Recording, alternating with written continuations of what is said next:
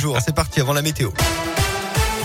Et elle a une aujourd'hui un papier qui réduit la circulation des virus. C'est la nouvelle innovation Made in Auvergne-Rhône-Alpes. La société Biogarde spécialisée dans la sécurité sanitaire a développé un papier qui intègre donc une technologie antivirale, antibactérienne et antifongique.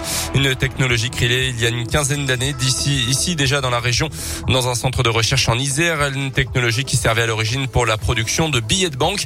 Depuis la crise sanitaire, il a évidemment fallu s'adapter pour appliquer ce viruside sur d'autres d'autres surfaces, en particulier dans le domaine de la papeterie, euh, qui est par le contact l'un des principaux facteurs de circulation de virus.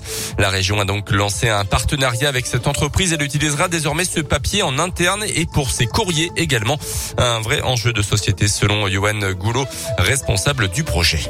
Nous avons euh, mené quelques études afin de savoir euh, quelles sont les nouvelles habitudes qui ont été euh, prises par le public sur, par exemple, la réception d'un colis, sur les achats dans les supermarchés. Est-ce qu'ils touchent les produits? Est-ce qu'ils sont inquiets du fait que le virus peut se retrouver sur la surface d'un packaging? Il s'avère qu'un grand nombre de ce public est inquiet et on s'est dit c'est une bonne idée d'ouvrir et d'appliquer cette technologie en dehors du billet de banque. Et nous adaptons en fait nos formulations pour obtenir donc, les triples performances antifongiques, antibactériennes et antivirales.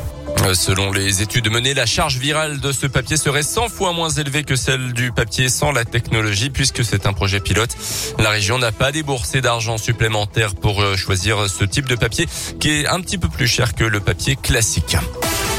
Dans l'actualité en Auvergne, les suites du rodéo mortel à Clermont jeudi soir, une dame de 81 ans avait été mortellement percutée par une moto alors qu'elle traversait sur un passage piéton dans le quartier de Croix-de-Néra. Le pilote de la moto âgé de 19 ans a été mis en examen et placé en détention provisoire pour homicide involontaire hier d'après la montagne. L'autre suspect qui circulait sur un deuxième engin a été placé sous contrôle judiciaire pour rodéo motorisé aggravé et non-assistance à personne en danger. Les deux avaient pris la fuite juste après le choc avec la victime. Toujours dans le Puy-de-Dôme, un drame entre Lussa et Malintra. Hier après-midi, un cycliste d'une cinquantaine d'années originaire de Jersey a perdu la vie après une collision avec une voiture. Le conducteur du véhicule en cause est indemne mais choqué. Les gendarmes ont ouvert une enquête pour déterminer les causes du drame. En bref, attention à ces ralentissements possibles aujourd'hui dans le secteur du pont de Bellerive à Vichy. Le pont sera inspecté dans ses moindres détails toute la journée. Une procédure qui revient tous les six ans pour vérifier l'état réel de la structure du pont. Un alternat de circulation sera mis en place à partir de 9h et jusqu'à 16h30 cet après-midi.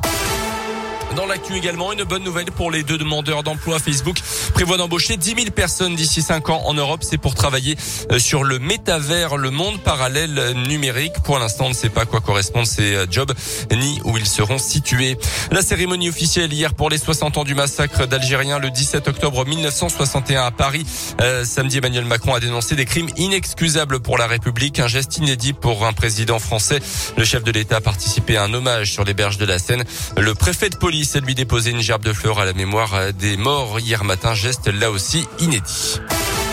Un très beau week-end sportif pour les clubs en Auvergne. D'abord la superbe victoire à domicile en Ligue 1 du Clermont Foot face à Lille, champions de France en titre.